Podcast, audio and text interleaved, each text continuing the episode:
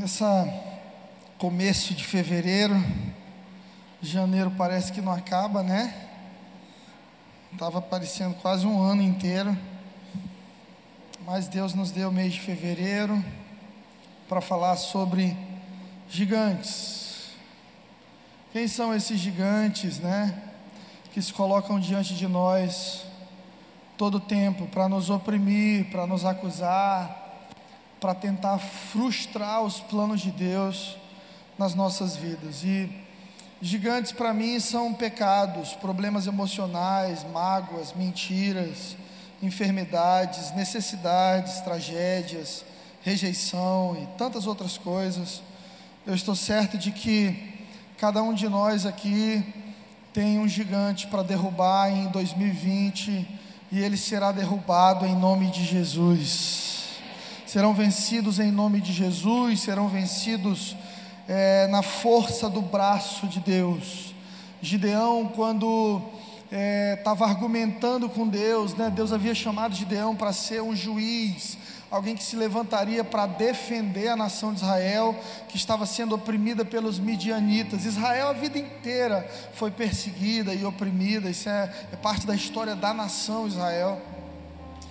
E o Gideão se sentia pequeno, incapaz. Gideão achava que é, todo mundo era melhor do que ele. Você conhece alguém assim? Às vezes a gente é assim. Você acha que Deus pode usar qualquer pessoa, que essa pessoa que está aí do seu lado é mais útil para Deus do que você. E aí Gideão diz assim: Deus, eu sou o menor da minha tribo, eu sou da tribo mais pobre, o que o Senhor quer comigo? Gideão esqueceu que Deus é o Deus dos improváveis. Gideão esqueceu que gigante para Deus é, é nada. E que tudo que Deus busca em alguém para fazer dessa pessoa um matador de gigantes é fidelidade e o coração certo.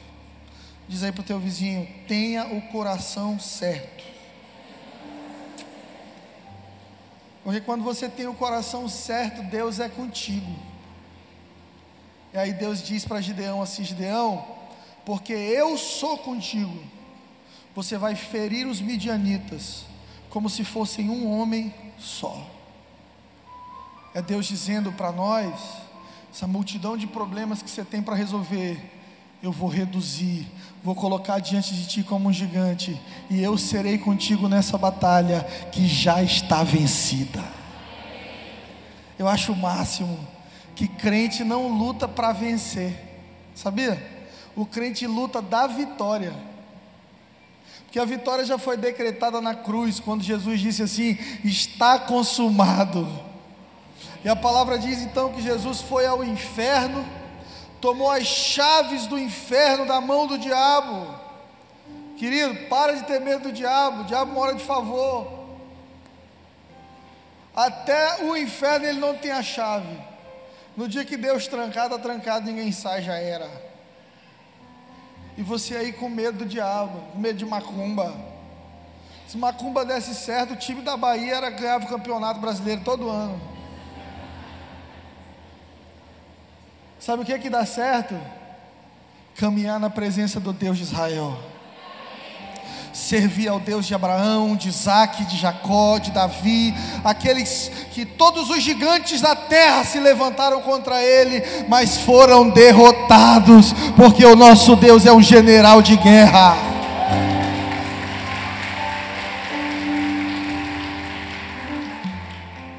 Quem quer derrubar gigantes precisa viver uma vida de fé.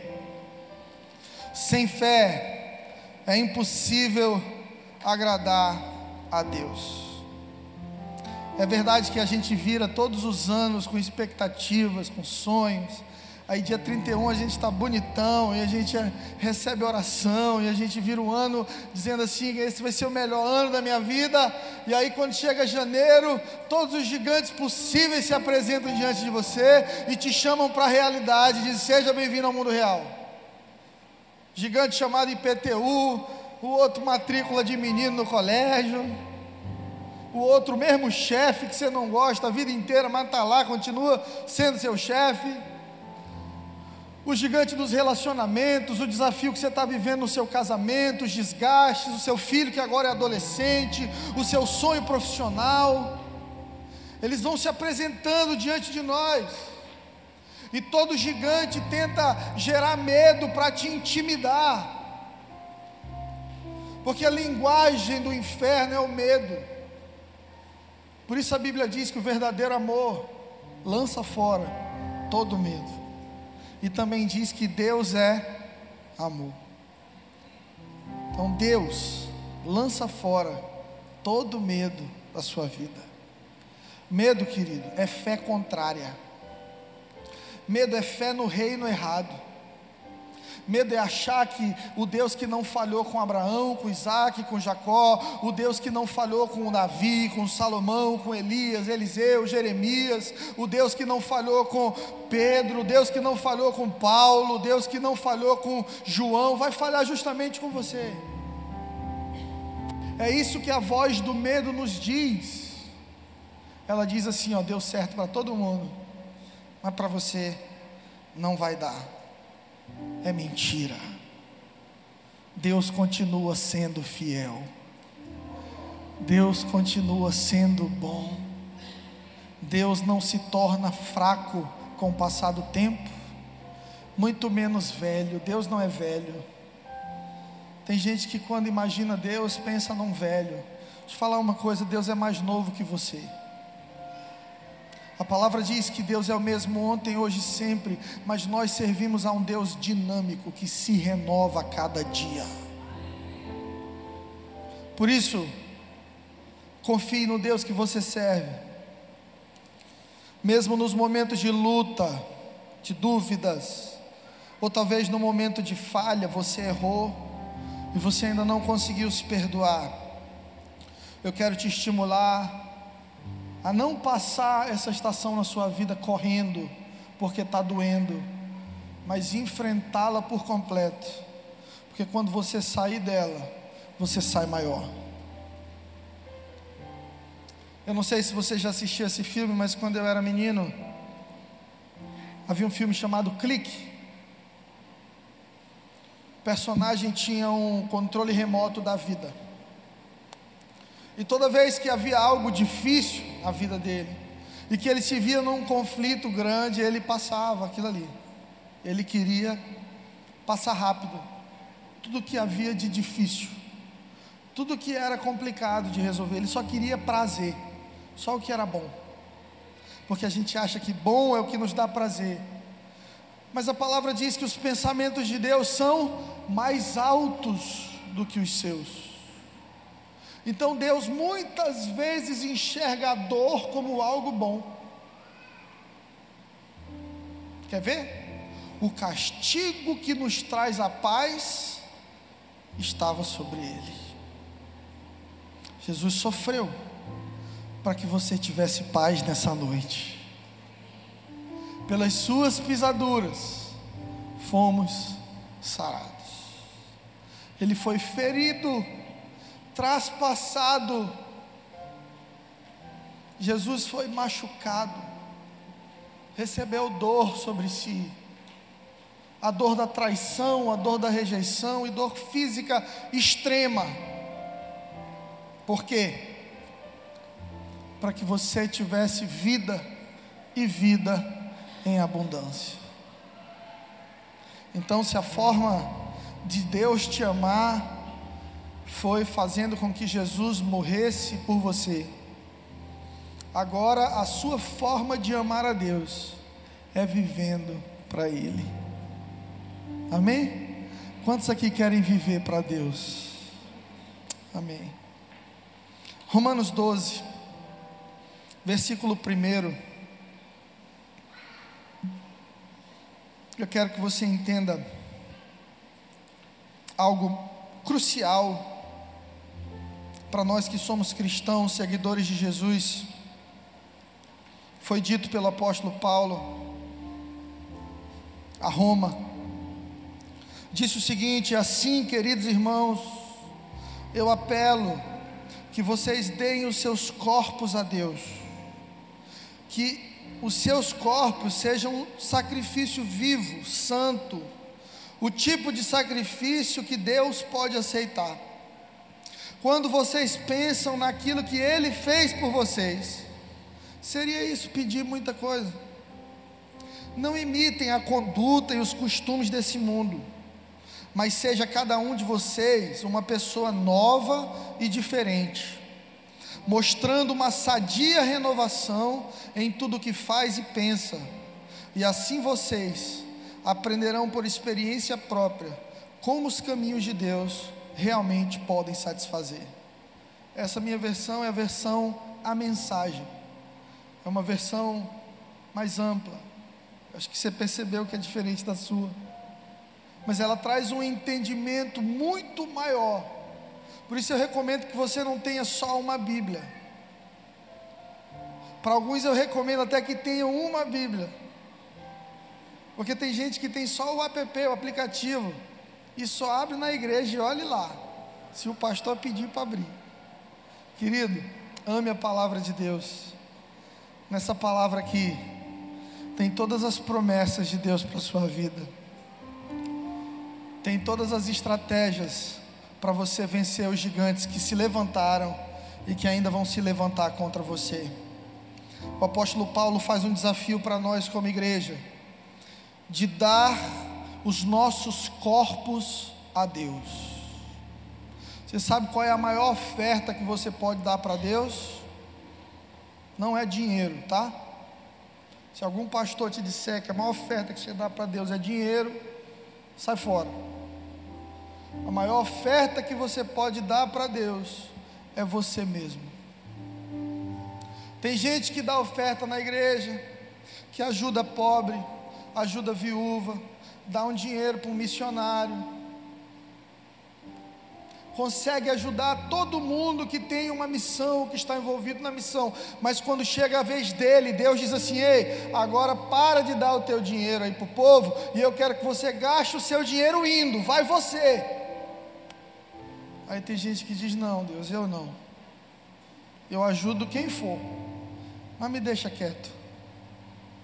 E o apóstolo Paulo está dizendo: Ei, chegou a hora de você se dar para Deus. Chegou a hora de você ser a Bíblia que Teresina vai ler. Chegou a hora de você ser o evangelho que a sua família vai ler. Santo Agostinho disse: pregue e, quando necessário, use as palavras. Porque o mundo cansou de pregação sem vida. O mundo cansou de pregação sem vida, gente. Vamos para o Instagram. Um dia desse no Instagram, eu seguindo aqui artistas, aí o Instagram te sugere outros artistas. Aí eu cliquei, era uma moça. Aí na bio dela tinha assim: Eu sou de Jesus. Mas nas fotos ela era da Playboy, da Pomba Gira, de alguma outra coisa. Aí outros que botam lá, Igreja Angelim Teresina embaixo, Sargitariana. Não faça isso que você queima o meu filme. Vou dizer assim, o pastor Fred está pregando só loucura naquela igreja. Ei, não é signo nem horóscopo que te guarda. A Bíblia diz que é o Deus que nunca dorme que te guarda, o Deus de Israel. É o Deus de Israel. Quando te perguntarem qual é teu signo, a tua resposta é Jesus, Jesus, Jesus, o Filho de Deus, é Ele que cuida de mim. Não são as estrelas, não, não é a astrologia que diz quem eu sou, nem o meu destino, nem o meu humor, nem as oportunidades que se abrirão para mim, é Deus que me guarda e que cuida de mim. Eu não confio nesse negócio. Toda vez que eu li, e eu confesso que teve vez que eu li que eu disse assim: ah, vamos ver se é verdade. Sério. Aí eu lia lá, tinha leão. Este mês será um mês de desafios. Cuidado com as pessoas falsas. Dê uma atenção à sua saúde. É óbvio. eu prefiro confiar no que a palavra de Deus me diz. E a palavra de Deus me diz que eu devo ser um sacrifício vivo ao Senhor. Que o meu respirar deve ser adoração a Deus que o cuidar da minha esposa, cuidar dos meus filhos, honrar com os meus compromissos, me relacionar com a minha família, tem de ser a minha adoração a Deus, queridos. O Evangelho que vai transformar o mundo é quando você sai dessa porta para viver aquilo que você ouviu. É esse o Evangelho que transforma. E aí Paulo diz algo interessante, ele diz que vocês sejam um sacrifício vivo Sabe por quê? Porque todo sacrifício é morto. No Velho Testamento, quando os sacerdotes pegavam um animal e colocavam no altar, a Bíblia diz que aquele animal era sacrificado, ele morria. Só que animal morto não testemunha, não testifica. Então Paulo está dizendo: olha, acabou, Jesus é o sacrifício supremo. Depois de Jesus, acabou ninguém mais. Ele é o maior sacrifício. Mas vocês recebem agora uma responsabilidade de serem um sacrifício ambulante, vivo, de serem imitadores de Jesus. Aonde você colocar a planta dos seus pés, você representa o reino de Deus. Aonde você vai, você tem a obrigação de sacrificar, adorando a Deus com a sua vida. Que evangelho poderoso é esse? Que me faz ouvir a palavra, entender a palavra, ajustar a minha vida à palavra, então caminhar pelo mundo alinhado com a palavra de Deus. Aí nós vencemos como igreja. Porque aí a gente para de ser o crente nada a ver, o crente legalzão. Como é que é o crente legalzão? É o crente que negocia princípio. É o cara que domingo ele está na igreja, ele conhece as canções, ele tem de tudo e tal, mas quando chega o carnaval, ele se prepara para pular carnaval.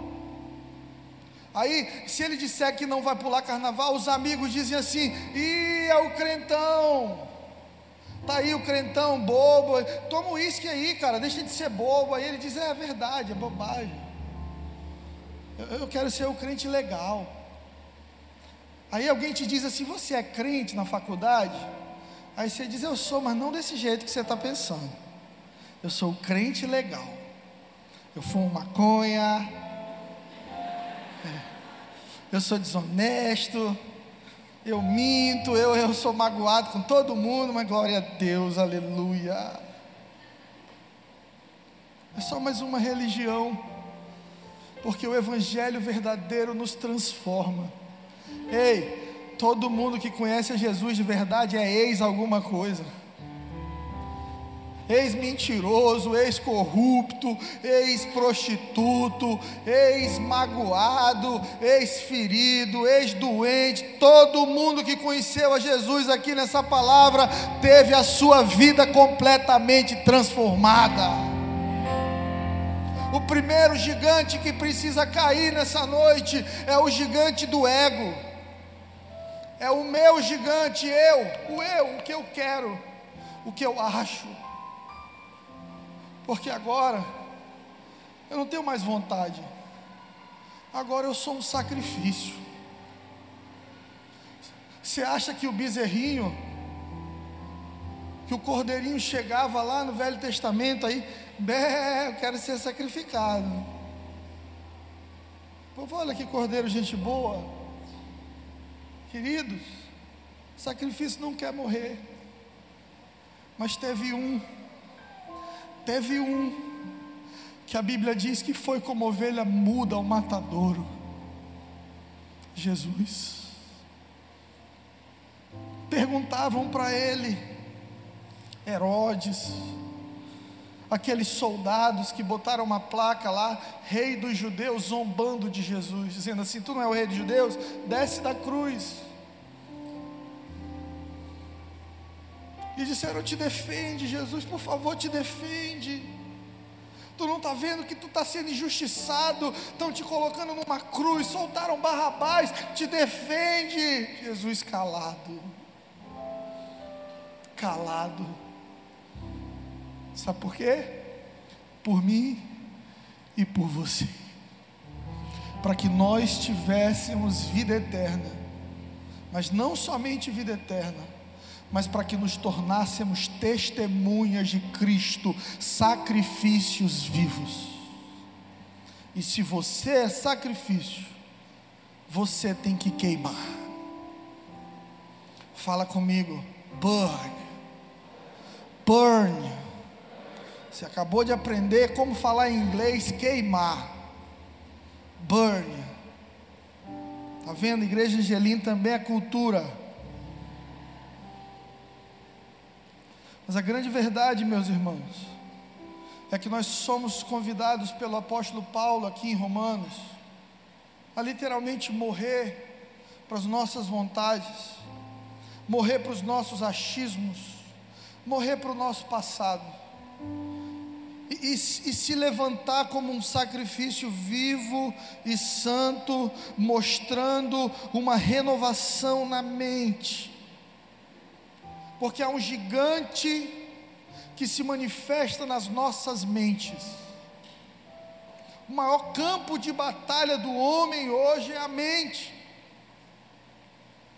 Está provado pela ciência que uma boa parte das enfermidades tem uma conexão com a mente. Se você entra num momento depressivo, sua imunidade cai se você não se cuida, se você está triste, se você não está bem, se você é uma pessoa negativa, sua imunidade é lá embaixo, seus hormônios de bem-estar vão lá para baixo. Deus sabe o que faz. Por isso o apóstolo Paulo está dizendo: ei, renova a tua mente, vence essas vozes aí que te dizem que você não pode, vence essas vozes que te dizem que você não é bom o suficiente Vence essas vozes que dizem que você não é aceito por Deus.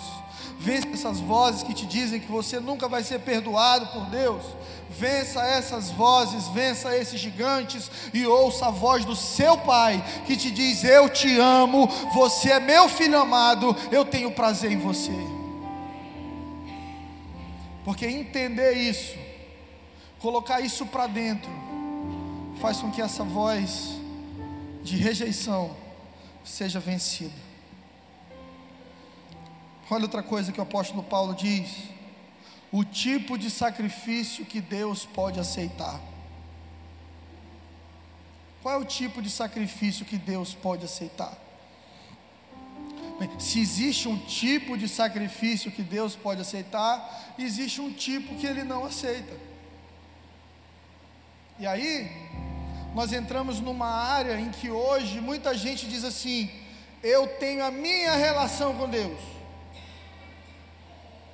Eu e Deus aqui a gente se resolve. Eu, quando eu quero, falo com Ele, Ele fala comigo, eu oro. Mas eu não faço esse negócio de igreja, não, não dessas coisas não. Não é ler Bíblia também não. Uma vez meu pai disse que um rapaz chegou para ele, pastor, tinha um endemoniado ali, nós fomos repreender em nome de Jesus, não saiu, eu tive que dizer, sai em nome do anjo Gabriel. Aí saiu. Aí papai diz, irmão, o senhor está maluco. Porque a palavra diz que não há nenhum nome acima do nome de Jesus. Aí ele disse, esse é o problema de vocês, aí tudo para vocês é Bíblia. Meu irmão, se não está aqui, eu não acredito.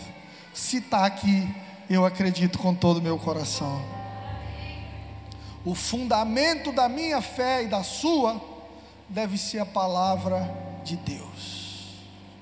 Está na Bíblia? Amém. Não está na Bíblia, irmão, vou pensar nisso aí. A Bíblia é o fundamento. O tipo de sacrifício que Deus aceita é porque Deus tem um padrão de adoração. Deus é uma pessoa, concorda? E cada pessoa tem um gosto. Existem as famosas cinco linguagens do amor. No meu caso, qual é a minha, amor? Palavra de afirmação. Ela diz que eu sou lindo, eu me sinto lindo. Gente, eu sou mesmo. Ela diz: Olha, eu te amo. Eu digo: Puxa, eu sou amado. As pessoas dizem, eu, eu fico bem, eu fico feliz. Para ela, é uma linguagem chamada atos e serviço. Ou seja, eu posso dizer 300 vezes que eu amo ela. Se eu não pegar um boleto e pagar para ela, ela não acredita. Ou seja, a linguagem de amor da minha esposa é pagar boleto, irmão. Quantas irmãs também é pagar boleto? Diga para o seu marido, ó, paga os meus boletos aí, que eu vou me sentir muito amado. Eu quero que você entenda que Deus tem uma linguagem do amor. Que você não pode amar a Deus do seu jeito. Você tem que amar a Deus do jeito de Deus. Algumas vezes eu tentei amar a Flávia do meu jeito, levando chocolate, flor, não faz muita diferença para ela. Mas quando eu pego um boletim, ela fica feliz, irmão. Então você quer se relacionar com Deus? Aí você diz assim: Deus, recebe a minha adoração aqui, ó. É o que eu quero te dar. Aí Deus não recebe. Porque você tem que falar a linguagem do coração de Deus. Qual é a linguagem do coração de Deus, pastor? Obediência, transformação, mudança de vida. Aí Paulo diz aqui qual é: é não imitar a conduta e os costumes do mundo. Ou seja, tá todo mundo no bailão da Anitta, você não tá.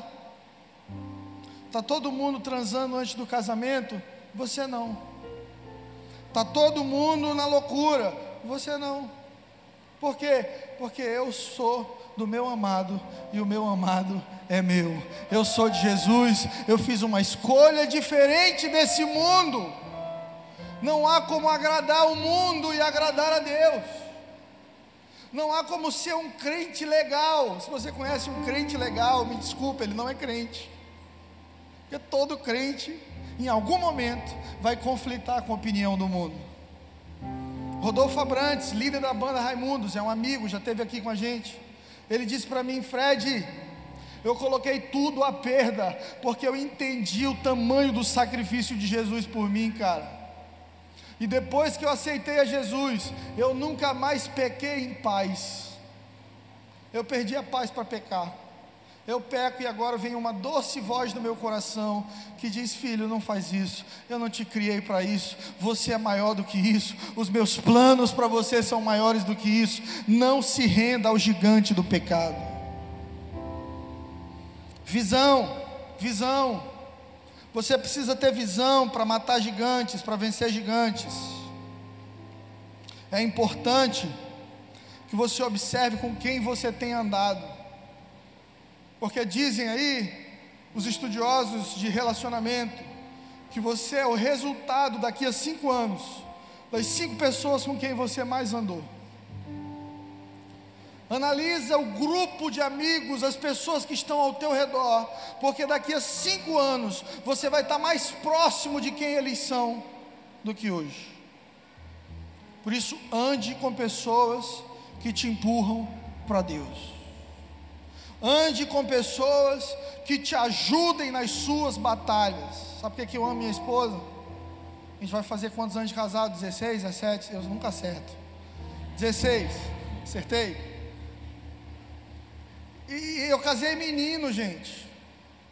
Casei com 19. Pensa no tanto de gigante que a gente precisou vencer. No dia que ela ficou grávida de Vitória, nós morávamos em Belo Horizonte. E, e eu contava moeda. Se eu achasse a moeda de um real, eu guardava para comprar pão no outro dia. E nós fomos comemorar a gravidez de Vitória no hot dog da esquina do bairro Santo Antônio de BH. A gente parou no hot dog, comeu. E hot dog lá de lá não tem nada a ver com o nosso. As viagens que eles inventam. Ainda foi ruim o hot dog. Mas eu olhei para ela, ela, amor, tudo bem, é o que a gente pode, eu estou do teu lado, vamos lá, vai nascer a nossa primeira filha. Sabe por quê? Porque você precisa estar perto, se relacionar com quem vence os gigantes do teu lado. com gente que está do teu lado nas tuas piores guerras. Valoriza quem está do teu lado nas tuas piores guerras. Tem uns caras aí que casa, dá uma trabalheira doida para a mulher, quando prospera, larga. Meu irmão, o tempo de prosperidade é o tempo de você honrar sua casa. Você e sua família plantaram isso até agora. Então a colheita vem, seus filhos têm que gozar desse momento, sua esposa tem que ser honrada, vai na Gucci, compra uma bolsa e dá para tua esposa de presente, cara. Paga sushi para ela, cuida dela, é o maior presente que Deus te deu, uma esposa para cuidar de você. Esposa, ajuda aí também.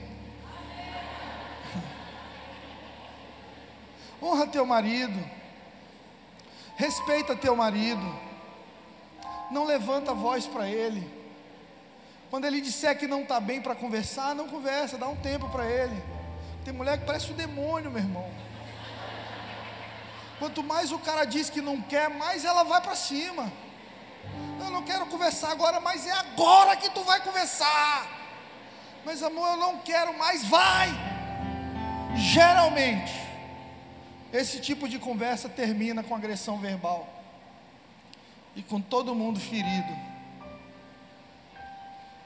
E aí você que pode construir um lar abençoado, está abrindo a porta da sua casa para gigantes, no lugar de proteger. Eu creio no Deus da família. Para mim, o maior índice de avivamento numa cidade são famílias abençoadas. Para mim, Teresina, é, é, para as pessoas dizerem assim: está vivendo um avivamento. Eu quero olhar para os casamentos e cada vez mais famílias fortes, crianças fortes, casais abençoados, famílias firmadas na palavra. Isso é avivamento. Você precisa ter visão de Deus, das coisas fundamentais para que você possa vencer os seus gigantes. A coisa não vai acontecer da noite para o dia. A gente precisa ir corrigindo rachaduras, corrigindo é, coisas que estão frágeis nas nossas vidas. Não tem como ser uma águia andando com galinhas, irmão. Você tem que saber com quem você anda. Se você só anda com divorciado, o que, é que eles vão te dizer? Divorcia. Você tem que andar com quem tem visão mais para frente. Nós estamos na geração mais egoísta de todas, a geração da selfie. Eu vou nos lugares por aí, para todo lado é, é, é uma foto, e, e é umas fotos estranhas com a boca assim. Eu dar uma, uma entortada, a cintura vai para cá, um pé para lá. É um negócio muito louco, cara. É a geração da selfie, a geração do eu. Ele não quer pensar em ninguém, não quer saber de ninguém. Mas as pessoas que têm visão, elas estão olhando 50 anos à frente.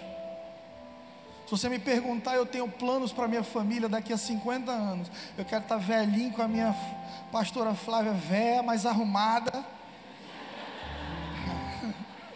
Pagar uma lipo para ela, dar um gás na véia. Comprar uma moto. Vamos andar de moto, passear.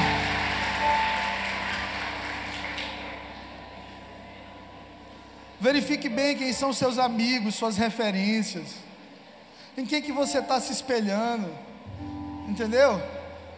Você se espelha no, no funkeiro, do bailão. Você se espelha no Neymar. Você se espelha no, numa Kéfera da vida você se espelha numa modelo?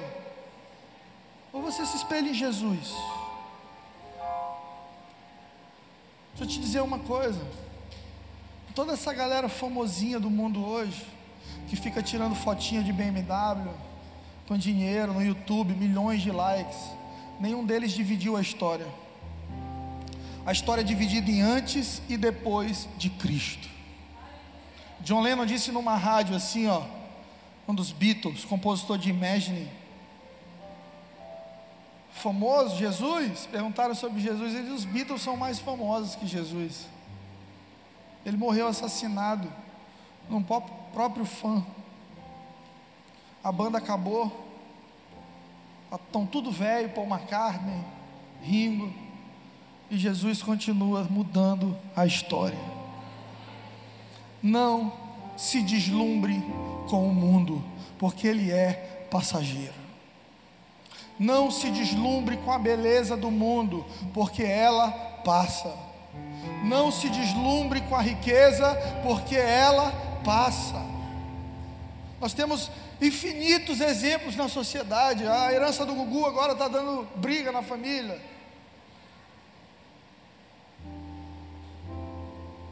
Porque, querido, dinheiro não muda nada, só potencializa quem você é.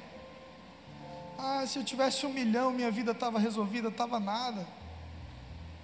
No dia que você entender quem você é em Deus, no dia que você entender o propósito de Deus para sua vida, para sua família, um milhão vai ser bobagem daquilo que Deus vai colocar na tua mão, porque Deus levanta matadores de gigante que tem identidade. Antes de Deus te empurrar, te acelerar, Ele precisa com que você entenda quem você é nele. Para isso, pare de buscar guru na internet. Pare de ser pastoreado pela internet. Pare de buscar profeta de internet. Tudo hoje é internet. Agora tem gente que quer congregar pela internet. Então, quando você tiver fome, assiste Masterchef. Não passa fome, irmão. Deus criou isso aqui, ó. Deus olhou para isso aqui, pessoas de carne e osso com defeitos diferentes, e chamou de sua igreja. Pega quem está do seu lado aí, vê se ele é de carne e osso mesmo. Vê se ele é de verdade. Nós somos a igreja de Cristo. Ele escolheu assim. Ah, pastor, eu amo a Deus, mas não amo pessoas. Você já ouviu falar de gente assim? Eu amo a Deus, mas não confio em pastor, não confio em igreja, não confio em ninguém, porque a igreja é lugar de gente hipócrita. Então, se você não vem para a igreja porque tem hipócrita, pare de ir para a academia porque tem gordo. São ambientes de transformação, ninguém aqui está 100%. Todos nós estamos vencendo dia após dia, de glória em glória, de glória em glória, de fé em fé. Cada um de nós vivendo um processo com Deus e sendo melhor a cada dia. Que em dezembro de 2020 a gente possa, amém? Pode o Senhor.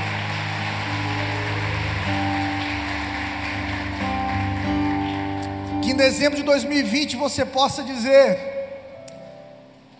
já não sou quem eu era, eu mudei de quem eu era em fevereiro, estou transformado, mas ainda não sou quem eu deveria ser. É essa caminhada de um verdadeiro cristão.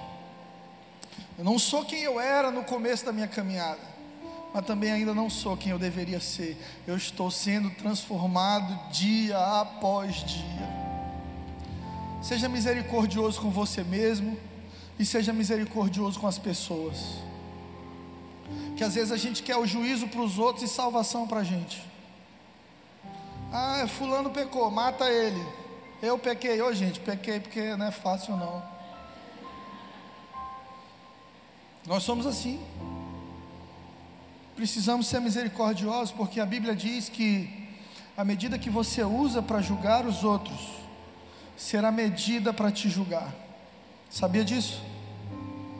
Que a medida de graça e amor que você oferece às pessoas é a mesma medida que será utilizada com você. Por isso, seja gracioso, ame pessoas de carne e osso Todo mundo é bonitinho na internet, todo mundo é ungido na internet, todo mundo está bem na internet. No final das contas, meu amigo, a vida real é que conta. Ande com pessoas que você possa estar tá do lado até no dia mal, até no dia do mau humor, e ainda assim amá-las, honrá-las e confiar nelas. Pontos para vencer gigantes. Primeiro, Mudar é uma decisão pessoal. Só muda quem quer. Eu ouço muito no meu Instagram e também aqui na igreja, pastor, me ajuda a mudar meu marido, meu filho, me ajuda a mudar. E a grande verdade é que ninguém muda ninguém, irmão. Só quem muda é o Espírito Santo de Deus. Você quer um filho transformado? Encha a sua casa de Jesus. Jesus vai pegar ele. Você quer um marido transformado? Se encha de Jesus, você é um com ele. À medida que você se enche, você vai transbordar sobre seu marido. Quer uma esposa transformada? Seja um homem cheio de Deus. Pregue sem falar nada. E à medida então que nós vamos nos enchendo de Deus, nós somos transformados. O apóstolo Paulo disse o seguinte, em 1 Coríntios, capítulo 11, versículo 1. Se você puder, abra comigo.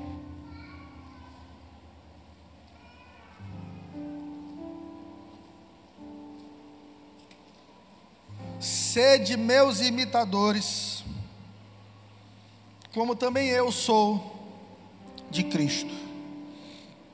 Entenda, essa série de fevereiro não é uma série quatro semanas para vencer o gigante. A corrente dos 470 te chama para vencer os gigantes. Irmão, o primeiro gigante que precisa cair é você mesmo, somos nós, o nosso ego. Paulo está dizendo: Ei, eu olhei para Jesus e mudei.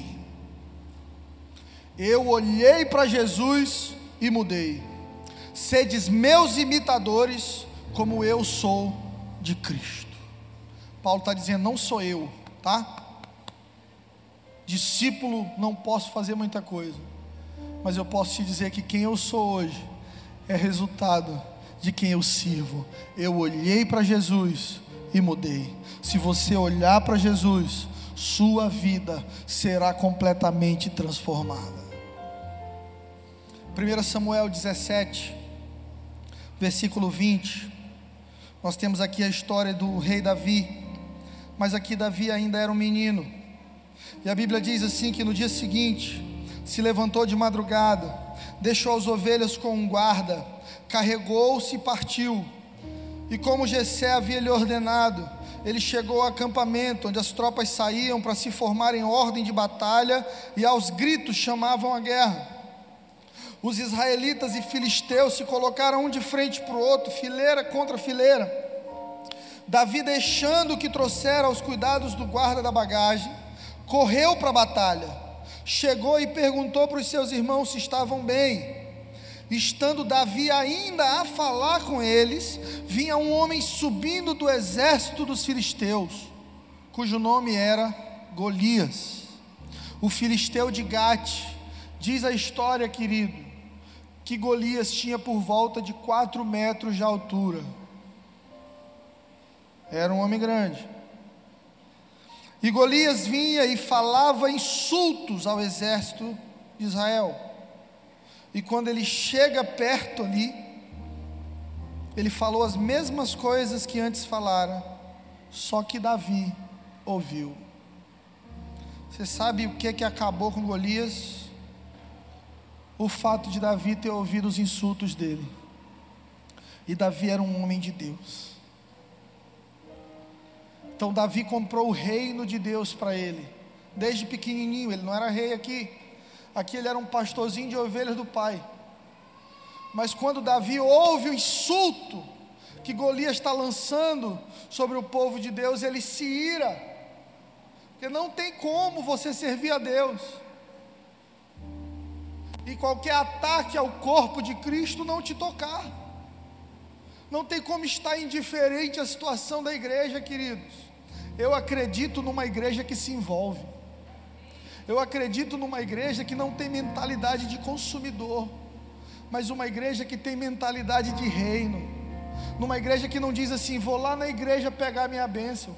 É uma igreja que diz assim, vou para a casa do meu pai oferecer adoração a ele. Eu creio num povo que o insulto contra Deus está insultando a Ele. Ontem eu fiquei cheio de esperança, feliz, porque eu estava aqui no culto de jovens no Extreme. Se você não vem, é bom que você venha. O culto está lindo, está muito legal, adoração maravilhosa. O pastor Joel fazendo um trabalho muito legal. E, e, e, um casal me procurou disse: Pastor, nós somos da Jocum, viemos de Curitiba, somos do Acre e queríamos ter alguns minutos contigo. Eu falei: Tá bom, terminou, foram para minha sala. A gente quer te apresentar o projeto Somália. Eu falei: Tá bom, o que é, que é o projeto Somália? É, a gente está indo para Somália. Aí eu olhei assim: um, um casal. A menina deve ter uns 24 no máximo, ele deve ter uns 26. Eu falei: Vocês estão indo para onde? Somália. Deus falou que a gente vai evangelizar bem na fronteira ali onde há resistência ao evangelho. Nós vamos levar o evangelho a somalianos. Vamos estudar árabe para pregar em árabe para os muçulmanos. Nós queremos, pastor, dar a nossa vida para o rei. Me emocionou, dormi feliz, irmão. Sabe por quê? Porque o evangelho que chegou até nós tem o sangue dos mártires. Se você não sabe, o apóstolo Pedro foi crucificado de cabeça para baixo, conta a história. Paulo preso por vários anos, açoitado, chutado, um sofrimento louco. Mas não abriam mão das suas convicções. Por isso hoje eu e você temos uma mensagem que mudou o nosso destino eterno, tá? Cristianismo não é mais uma das 10 mil religiões do mundo. Cristianismo não é um paliativo para a dor da sua alma. O Evangelho não é um anestésico para o seu problema existencial. Dizem os filósofos que a religião é o ópio da sociedade. A religião é, mas Jesus é o Filho de Deus que veio à terra, caminhou com doze homens que não valiam muita coisa e mudou a história. Agora chegou a nossa vez. Você já assistiu Olimpíadas? Aquela corrida de revezamento, que um vai passando o bastão para o outro. O bastão está na sua mão.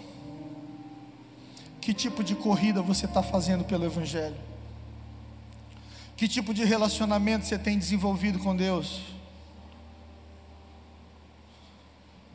Você é um corredor do Evangelho ou um mendigo espiritual, todo dia pedindo uma bênção diferente para Deus? Deixa eu te fazer refletir nessa noite. A maior bênção de Deus você já recebeu, o nome dela é Jesus. João 3,16 diz que Ele amou tanto o mundo, que deu seu único filho, para que todo aquele que nele crê não pereça, mas tenha a vida eterna. E se a forma de Deus nos amar, se a forma de Jesus nos amar foi morrendo por nós, a nossa forma de amar a Deus é vivendo para Ele. Diga comigo, eu vou viver para a glória de Deus. Amém. Você sabe o que, que Davi foi fazer na guerra aqui do gigante? Levar marmita. Jessé chama Davi e diz: Ó, oh, teus irmãos estão na guerra, vai levar comida, suprimento. Aí vem o pastorzinho, que a Bíblia diz que era ruivo e que era bonitinho. A definição da Bíblia sobre Davi é que ele era um cara ruivo, bonitinho. Era, era o Ed Sheeran. Mas ele todo bonitinho. Não tem cara de guerreiro, nunca pegou numa espada nunca brigou com ninguém. Aí pega comida, leva lá, teus irmãos estão na guerra, vai ajudar teus irmãos. Os irmãos morrendo de medo, evitando o confronto com Golias, que estava semanas insultando o povo de Israel. Aí chega um pastorzinho de nada, meninozinho, ruivinho, ninguém acredita nele. Ouve os mesmos insultos que eles estão ouvindo há semanas. E diz assim: O que é que ganha quem derrotar esse gigante? Diga comigo, o que é que ganha? Ter ambição não é errado. Errado é ter as, as ambições erradas. Mas o reino de Deus é um tesouro. Todas as vezes que você abraça o reino de Deus, Deus te promove. Sabe por que Deus ainda não promoveu algumas pessoas? Porque você abraçou o seu reino. Tem gente que até quando serve na igreja, serve para si. Eu vou fazer isso aqui para o pastor olhar. Não, eu vou fazer isso aqui porque aí eu faço amizade com aquele professor lá, ele me dá uma matrícula no colégio dele. Não, eu vou fazer isso aqui com aquele irmão lá do, do, da carne de sol, porque ele me dá um desconto na carne de sol. Tem gente. Davi chega e diz assim: Ó, eu tenho ambição, eu vou me expor, mas a minha primeira missão é guardar o nome do meu Senhor e ir contra todo aquele que se levanta contra o Senhor. Davi precisava mudar de vida, Davi era rejeitado, menosprezado, esquecido. Aí vamos agora para o verso 28 do capítulo 17 de 1 Samuel, um pouquinho à frente do verso 20. Ouvindo Eliabe, seu irmão mais velho, falar àqueles homens, acendeu-lhe a ira contra Davi e disse a Davi: Por que, que você veio para cá? E quem que você deixou cuidando daquelas poucas ovelhas no deserto? Eu bem conheço a tua presunção e a tua maldade. Você desceu aqui para ver a guerra, para assistir morte. Olha a cabeça de Eliabe. Eliabe pensou que Davi estava ali para assistir sangue sendo derramado. Eu não sei se você sabe, mas naquela época tinha essa cultura. Eu tive em Roma no Coliseu. É, é uma loucura o que eles faziam. Eles colocavam 12 mil homens dentro do Coliseu por três meses para ver quem sobrava. E aí no meio do nada eles soltavam onça, leão, cobra, elefante. E aí quem é o ninja, o Chuck Norris que vai sobreviver? Vamos ver. Aí o povo ia para casa e eles ficavam na batalha, três meses na batalha. Ao término de três meses, de oito a doze homens sobravam e eles viravam heróis do povo. Então havia, até hoje tem isso, né? Pessoa se acidenta, uma para para ajudar, doze está com o celular. Olha gente, ó, gente, ó. Eita, gente, perdeu a mão. Olha aqui, está saindo sangue, meu Deus do céu. O SAMU tem que dizer: dá licença, perturbado. Deixa a gente atender a vítima. Porque algumas pessoas, principalmente as que estão distantes de Deus, têm uma sede pela, coisa brutal da morte. Eliabe pensa isso do irmão, Davi, tu veio aqui para ver, ver sangue, né? Davi ficou calado e disse para o irmão: O que, que eu fiz agora, cara? Só fiz uma pergunta. Davi era inteligente. Mas deixa eu te dizer uma coisa. Cuidado com os Eliabes que estão perto de você. Tem gente que você está fazendo a coisa errada, sonha, a coisa certa, sonhando com a coisa certa, no ambiente certo, e ainda assim vai julgar as tuas intenções. Tem gente que está perto de você que te quer bem, mas nunca melhor do que eles. Esse era o problema de Davi. Davi estava no meio dos irmãos que o consideravam um irmãozinho legal, mas não com guerreiro. Só que Davi não tinha corpo de rei, não tinha armadura de rei, mas tinha um coração de rei. Davi tinha um coração de sacerdote.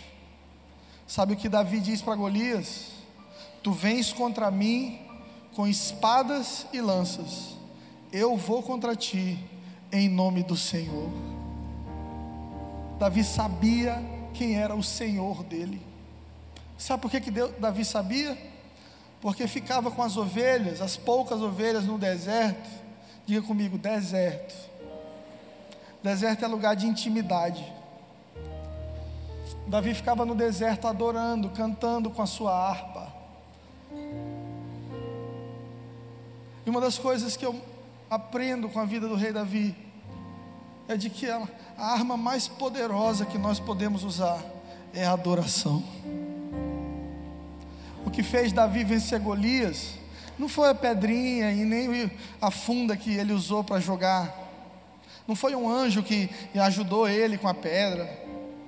O que fez Davi vencer Golias foi a vida de adoração que Davi tinha na presença de Deus. Alguns de nós estamos querendo vencer gigantes sem vida de adoração, sem vida de oração. Sabe o que vai acontecer? Você vai entrar em cativeiro. O gigante vai te pegar, é taca todo dia, opressão, pesadelo, falta de sono, ansiedade, é confusão, meu irmão. Mas no dia que você se levantar como um filho de Deus, em adoração e oração, o inferno vai começar a ter medo de você. Tem gente que tem medo de demônio, tem gente que tem medo de macumba. Ai meu Deus, passa longe que isso aqui pega. Irmão, se macumba desse certo, o time da Bahia todo ano ganhava o campeonato brasileiro. Só uns três irmãos entenderam. Assiste futebol. Sangue de animal não tem poder, só o sangue de Jesus tem. Davi tinha vida de adoração, Davi tinha uma vida na presença de Deus. E a primeira coisa que Davi diz no verso 26 é: Quem é, pois, este incircunciso filisteu para afrontar o exército do Deus vivo? Por isso que Davi falou, nós entendemos a mentalidade de Davi. Davi disse o seguinte: quem é este incircunciso? O que é, é incircunciso, irmão? É alguém que não viveu circuncisão. O que é, que é circuncisão? O mandamento para os judeus, aonde o homem, todo homem numa certa idade tinha o prepúcio do pênis cortado. Uma cirurgia de fimose. Então o menino fazia uma certa idade, o pai chamava ele: vem cá, meu amigo, bote o peru para fora aí. Eu imagino o desespero que era para o menino. Puxava a carne excedente do pênis do menino, pegava uma pedra afiada, com alguém esticando e batia. Deus mandou que fosse assim, para que os judeus tivessem uma marca na sua intimidade, para que toda vez que o homem olhasse, ele lembrasse: eu não sou qualquer pessoa, eu sou nação santa, povo escolhido de Deus. Você sabe o que me encanta na palavra? Que a Bíblia diz que ele veio para os seus, para os judeus, mas os seus não o receberam. Agora, todo quanto aquele que crê será salvo. A circuncisão que nós temos é no nosso coração, queridos. Toda vez que você olhar no espelho, você tem que saber que você é marcado, que você não é qualquer um, que você tem um pacto com Deus de Israel. Isso te empolga? Só empolgou minha pastora Flávia, glória a Deus. Isso é melhor que qualquer bênção. Saber que você tem um pacto com Deus vivo. Davi olha para aquele filisteu e diz: Ele não tem pacto, eu tenho. Davi, ele tem quatro metros, o problema é dele, ele não tem pacto com Deus. Davi, ele está todo de armadura, tem lança, tem espada na mão. A vida desse homem é matar, Davi, não tem problema. Eu tenho pacto com Deus vivo. Querido, às vezes, as situações do lado de fora vão parecer maiores do que você. Às vezes as enfermidades, os problemas, o teu passado, tudo que você passou vai parecer maior do que você e muitas vezes pode ser maior do que você, mas não é maior do que o seu Deus. Você precisa ter convicção, uma convicção santa do Deus que você caminha.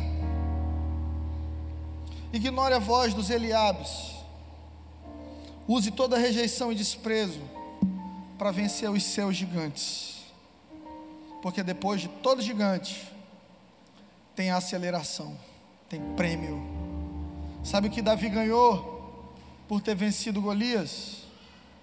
Davi nunca mais pagou imposto na vida. Davi casou com a filha do rei Saul, era um dos prêmios. E Davi foi morar no palácio.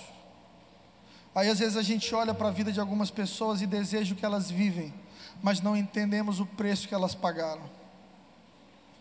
Eu imagino Davi, menino, morando no palácio agora, passando no bairro dele. E o povo olhando e dizendo: Olha, rapaz, esse menino agora casou com a filha de Saul. está na família real. Mas na hora de, de bater de peito com Golias, não tinha um, só Davi. Deus promove quem decide viver uma vida de sacrifícios. Você quer viver grandes bênçãos em 2020? Esteja pronto para ser um sacrifício vivo ao Senhor. Não existe promoção, aceleração sem consagração. Não existe promoção, aceleração e vitória sem consagração. Se consagre a Deus. Consagre a sua empresa a Deus, consagre sua família a Deus. Apaga esses contatinhos do celular aí, irmão. Corta papo com essas menininhas aí que quer arrebentar com o teu casamento. Espírito de Dalila. Você sabe o que, é que Dalila quer? Só a cabeça de Sansão. Dalila não estava interessada em, em formar família com Sansão, não. Ela só queria destruir a vida de um homem de Deus. Apaga contato do traficante, dos amigos da cachaça, diz para eles: Ei, eu mudei, não sou mais o mesmo.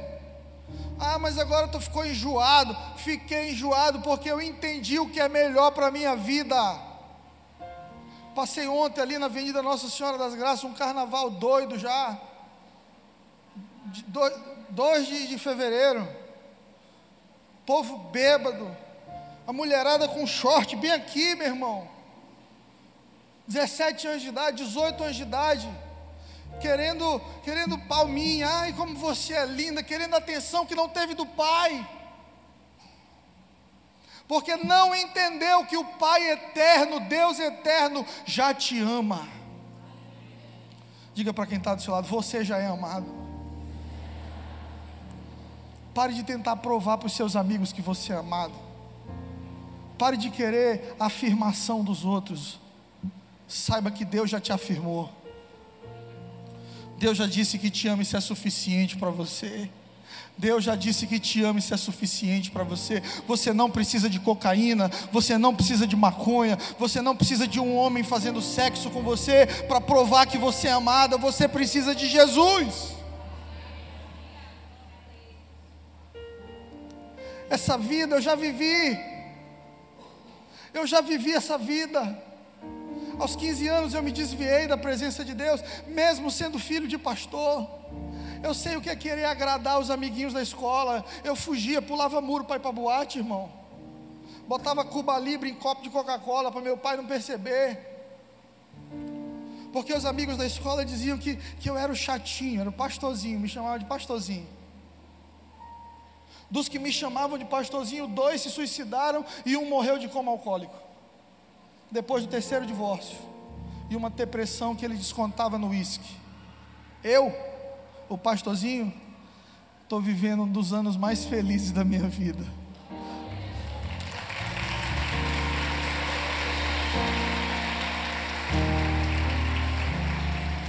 Eu venci o gigante da aprovação dos homens. Eu venci o gigante da aprovação dos homens.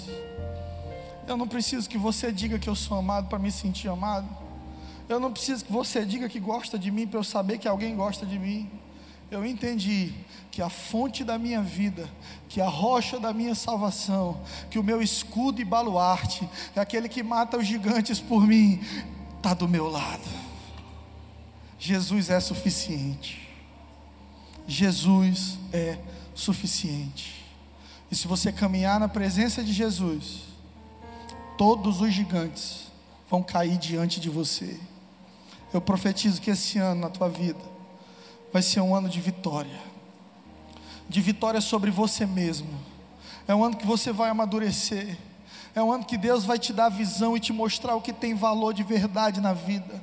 É um ano que Deus vai te dar palavras proféticas. Deus vai colocar palavras na tua boca. É um ano em que você vai ser sal. É um ano em que você vai ser luz no meio da escuridão. É um ano em que o propósito de Deus vai ficar cada vez mais claro na tua vida. Ei, é o ano em que você vai segurar a cabeça do seu gigante cortada e mostrar para o mundo que o Deus que tem pacto com você está do seu lado.